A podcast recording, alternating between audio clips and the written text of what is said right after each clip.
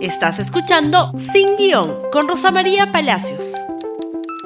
Muy, muy buenos días y bienvenidos nuevamente a Sin Guión. Y bueno, vaya que tenemos noticias, no he tenido el tiempo de analizar todo lo que acaba de publicar IDL Reporteros y les recomiendo que lean el reportaje de Gustavo Ritti sobre una vuelta en la tuerca de la investigación que cada vez hace que esta historia de la señora López y los contratos sea más increíble.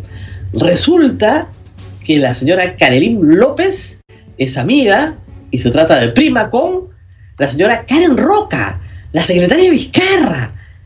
¿Qué enredo es este? En fin, empecemos por el contraataque del gobierno en lo que parece ser ya un intento franco de vacancia presidencial. El presidente de la República ha anunciado que va a tener reuniones, acá está la noticia, con líderes políticos antes de la votación para admitir el debate a vacancia. Ha hecho un comunicado PCM señalando que hoy viernes y hasta el lunes 6 se va a reunir con líderes de partidos políticos. Ojo, nótese que no dice eh, miembros de las bancadas, ¿ah? Parece que ha estado viendo este programa. ¿Con quién se va a reunir? Con la presidenta de Somos Perú, con César Acuña, probablemente con Raúl de Janseco, o con Johnny Lescano, o por separado con los dos. Con Vladimir Cerrón tendría que reunirse también. Con José Luna Galvez. No sé si Keiko Fujimori le acepte la invitación o se la acepte Rafael López Aliaga y finalmente Hernando de Soto. Es decir, los contendores que tienen bancada en el Congreso y que son los que a la hora final tienen la decisión sobre cómo va a votar sus bancadas y que pueden reunir un número de votos ya a estas alturas considerable para vacarlo. La pregunta que uno se hace es, ¿por qué no hizo esto en julio? En junio, cuando fue elegido, sabía perfectamente que Vladimir Cerrón no le podía dar gobernabilidad ni sumando los votos de Juntos por el Perú. Con 42 votos no gobernaba el Perú, en el sentido de poder pasar siquiera iniciativas gubernamentales. A esta hora, por ejemplo, Las Bambas acaba de anunciar que no va a producir ni un gramo de cobre mientras no le desbloqueen las carreteras. ¿Qué va a hacer Pedro Franque con su pedido de facultades, con su plan económico? Presidente de la República en este momento no puede manejar el país, mucho menos hacer una dictadura chavista, castrista, comunista o cualquier otro sueño de Vladimir Cerrón. El punto central acá era que el presidente tenía desde el primer día, haciendo un análisis sosegado de su situación, inclinarse hacia el centro y buscar pactos con APP, con Somos Perú, con Podemos, conjuntos por el Perú lo logró pero casi a regañadientes, hay que decirlo, y con el total desprecio de Vladimir Cerrón, que se encarga de decirles caviares cada dos días. Cerrón controla 20, nada más. 17 o 18 de Perú Libre son de Castillo porque vienen del magisterio. Tiene 5 de Juntos por el Perú. Los tres del Partido Morado podrían unirse al gobierno siempre y cuando se mantenga en determinada línea. ¿Por qué no intentó Acción Popular? ¿Por qué no intentó Hernando de Soto? Tal vez la bancada discrepe Hernando de Soto, pero Hernando de Soto tenía la mejor disposición para trabajar con Pedro Castillo. Recién ahora es un contraataque tardío y complicado, porque además el presidente sigue insistiendo en decir disparates respecto a la corrupción. Escuchemos sus declaraciones ayer, por favor, en una reunión con las rondas campesinas. Hemos dispuesto que una vez gestada y transparentada la unidad de las rondas, vamos a aperturar una oficina al lado del despacho presidencial para estar del lado de la al lado, al lado del pueblo, al lado del gobierno, para que vean ustedes desde ahí, no solamente para, no solamente para, para luchar contra los flagelos, los que están afuera, sino para que controle mi gobierno. Para que vean ustedes si estoy poniendo las, las uñas ahí donde dicen que estoy robándole algo al país, donde dicen que estoy metido en actos de corrupción. Me someto a las rondas campesinas para que haga una investigación. Hoy, a partir de ahora, porque soy rondero y eso lo sé muy bien. Cogerme un centavo de este país es ir contra la crianza de mis padres. Está más allá de la demagogia. O sea, es el desconocimiento puro y duro de la estructura del Estado, de las instituciones de administración de justicia, del sistema de justicia. El presidente de la República tiene que someterse a una división de poderes establecida en la Constitución. La Contraloría, la Fiscal de la Nación, el Congreso de la República, son los que ponen límite a su mandato y a los de sus ministros. No, las rondas campesinas. Las rondas campesinas, además que tienen una estructura, hay que decirlo, de administración de justicia severamente cuestionada, porque utilizan métodos que violan los derechos humanos. O el presidente pretende que lo agarren a chicotazos en la, en la plaza de armas. O sea, ¿en qué está pensando? En ninguna parte de la ley se establece que las rondas campesinas administran justicia penal. Están prohibidas de administrar justicia penal. La administración de la justicia penal es privativa del sistema de justicia. ¿A quién engaña? ¿O se engaña a sí mismo? ¿O es un acto de demagogia? Porque como acto de demagogia es bien barato, la verdad. Y llama la atención que no responda sobre su secretario Bruno Pacheco He sostenido acá, como sostienen Omar Teo, fiscal anticorrupción, que la mera reunión del presidente con cualquier personaje no registrada constituye una falta administrativa que está sujeta a la Contraloría, no al sistema de justicia. Pero si durante esa reunión se cometen actos de corrupción, eso es otra cosa. Y vamos a ver cómo viene la investigación de IDL, porque viene grande ¿ah? y viene interesante durante esa reunión el señor perdió el sombrero o perdió la cabeza, las cosas vienen bastante diferentes. Entonces, aquí lo que hay que tener en claro es que hay un sistema de justicia frente al cual el presidente de la República, en las condiciones fijadas en la Constitución, tiene que responder. Durante su mandato no puede ser acusado. A raíz de una reciente resolución del Tribunal Constitucional, la del caso Richard Swing, quedó claro que el presidente sí podía ser investigado. Por lo tanto, acá tenemos la noticia. El presidente de la República va a ser citado, esta vez en calidad de testigo, ¿no es cierto?, en la investigación por la presunta injerencia en los asuntos de la FAP, en la cual se le imputa una conducta de tráfico de influencias al señor Bruno Pacheco, el próximo 14 de diciembre. ¿Qué ronderos ni qué ocho cuartos? Esto es lo que tiene que aceptar el presidente de la República. Esto es lo que establece la constitución, el ordenamiento jurídico peruano al cual él se tiene que someter. Es sombrero, no corona, no hace lo que le da la gana, ni para, ni para hacer demagogia.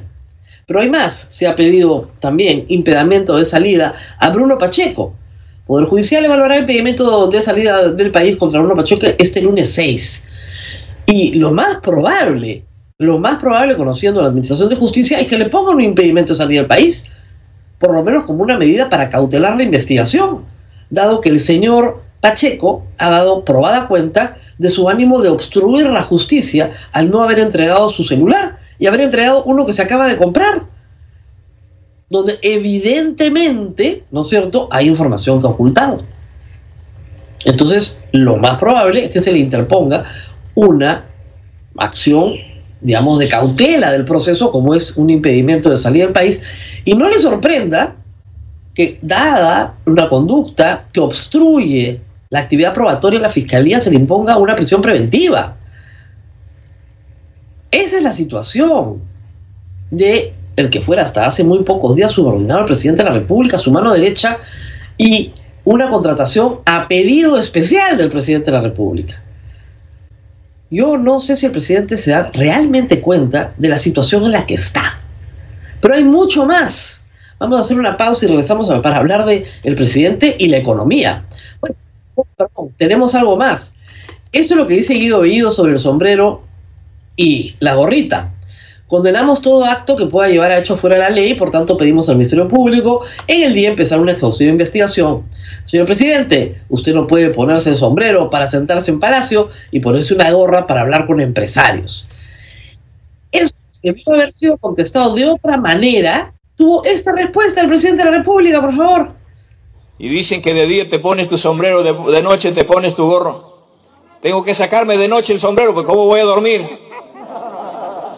Entonces... Quiso ser gracioso, ¿no? Pero el asunto no es ese, el asunto que él ha hecho una puesta en escena del sombrero, ¿no es cierto? Y que sepamos, no se estaba yendo a dormir, se estaba yendo a reunir con la señora López. ¿O no? ¿O se estaba yendo a dormir? Y bueno, una de las grandes preocupaciones que tenemos todos los peruanos es la situación de la economía. La economía ha crecido este año a un nivel muy superior al que se esperaba por una sola razón, se llama precio del cobre. Un precio internacional tremendamente favorable para la minería, para las exportaciones peruanas y por lo tanto para los ingresos del Estado peruano. Es una pésima noticia que MMG, las Bambas, cierre sus operaciones por los bloqueos, pero no le queda otras, porque no puedes seguir sometido al chantaje, a la extorsión de un grupo de personas que se apropia la carretera y exige que les pagues peaje por pasar. Plata. Simplemente no van a operar como hizo Antamina hace pocas semanas y miren ustedes que bien se resolvieron las cosas. Entonces, en esta situación, miren ustedes al presidente de la República, qué cauto es cuando lee un discurso que le han preparado. Veamos. El otro gran objetivo en el marco de la reactivación económica, al respecto quiero, quiero decirles que gracias al esfuerzo de los peruanos y a pesar del ruido político, nuestra economía ya muestra señales claras de recuperación.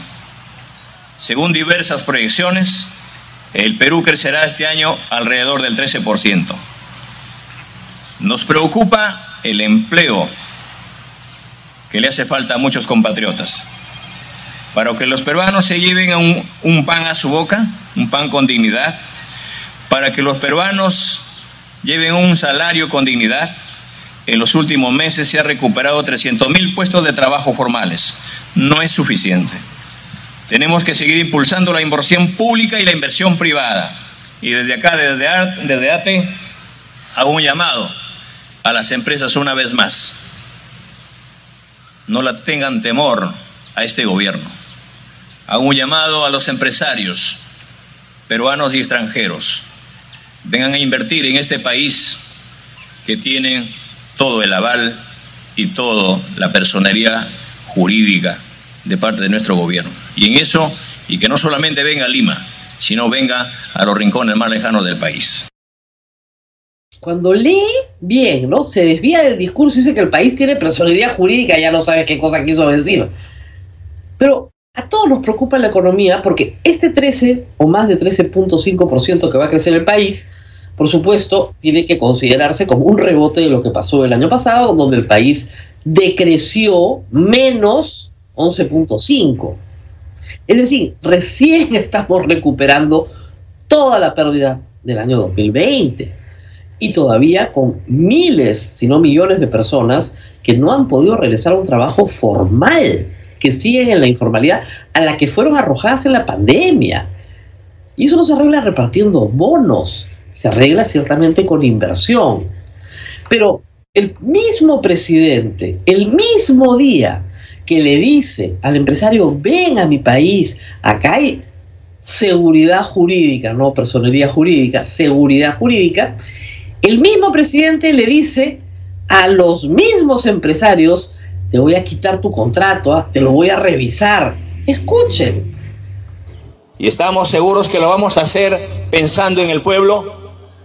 Y por eso la preocupación de algunos señores que anteriormente han tenido injerencias en esa revisión de contratos y quieren llevarse algunos millones porque no le vamos a dar a esas, a esas cúpulas que participan.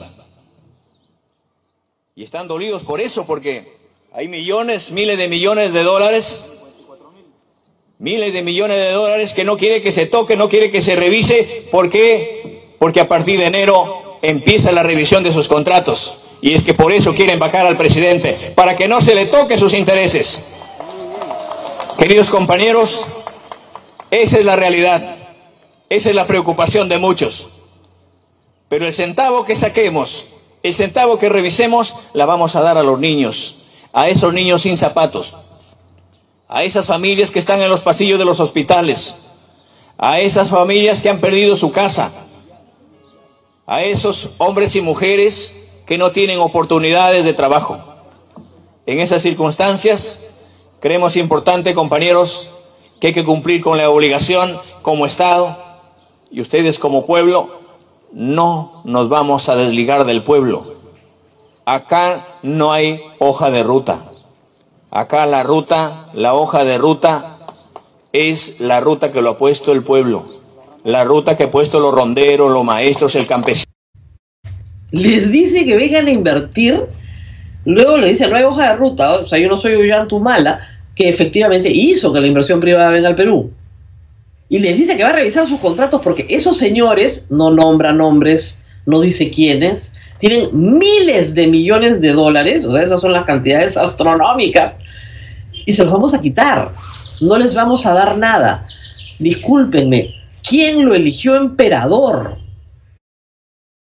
El presidente de la República no contrata en nombre del Estado nada. Nada absolutamente nada. Son los ministros de Estado los que tienen facultad. Y otros organismos, otras dependencias del Ejecutivo, pero no el señor presidente de la República. Y él anuncia que a partir de enero revisa todos los contratos. ¿Qué contratos? Todos los contratos que hay en el Perú, todos los que tiene el Estado peruano, todas las concesiones, todas las concesiones mineras, todas las concesiones petroleras, las concesiones pesqueras, todo lo va a revisar y les va a quitar a esos señores. Pero por favor vengan a invertir a este país porque necesitamos más empleo. Discúlpeme, ¿qué hay en la cabeza del señor presidente? Hay dos personas ahí. O sea, está perdiendo, como dicen, la cabeza cuando se tiene estos discursos rarísimos. Si alguien acepta negociar un contrato nuevamente, es decir, renegociar, lo tiene que hacer voluntariamente. La constitución, la ley, los tratados internacionales protegen la inversión. Nadie puede desconocer un contrato porque te llevan al Poder Judicial o te llevan a una corte internacional, o te llevan, ¿no es cierto?, ante un tribunal arbitral internacional, donde el Estado peruano va a perder por no cumplir con su palabra, que es la única cosa que tienes que hacer cuando quieres atraer inversión nacional o extranjera. Cumplir la palabra del Estado peruano. Si hay un contrato que tiene corrupción, tienes cláusulas anticorrupción. Si no, tienes que cumplir el contrato. Y si quieres que alguien renegocie contigo, tienes que invitarlo a renegociar en términos que son beneficiosos para las dos partes. Nadie renegocia en condiciones desfavorables. Yo no voy a negociar con la otra parte si los dos nos vamos a perjudicar o yo me voy a perjudicar solo y el otro no. O todos ganamos o todos perdemos pero no me voy a sentar a una mesa de negociación a discutir, o me puedo sentar a una mesa de negociación, no firmo nada. Revise usted lo que le dé la gana. Yo tengo un contrato con el Estado peruano, no lo quiere cumplir, me voy a un tribunal internacional. Me demoraré años, pero lo voy a sacar, como dice el señor Castillo, hasta el último centavito del Estado peruano. ¿Entendió el problema en el cual se mete cada vez que habla? Y acá, la cereza del queque, por favor, esto es lo que piensa hacer con la economía. Vamos a sacrificar la economía del país y si hay que hacer algún préstamo internacional, pero nos bajaremos para llevar a cabo la segunda reforma agraria. Vamos a sacrificar la economía del país y si hay que hacer algún préstamo internacional, pero nos bajaremos para llevar a cabo la segunda reforma agraria. Vamos a sacrificar la economía del país. Ya. O sea, no me importa para hacer mi segunda reforma agraria, o sea, regalar plata, ¿qué, qué voy a hacer? Y un préstamo internacional, ¿quién te va a prestar plata si no reconoces contratos? A ver, te va a prestar un capital de altísimo riesgo, ¿no es cierto? Que tiene que calcular el costo de lo que es perder, porque tenemos un Estado que no reconoce sus deudas, que no reconoce los contratos.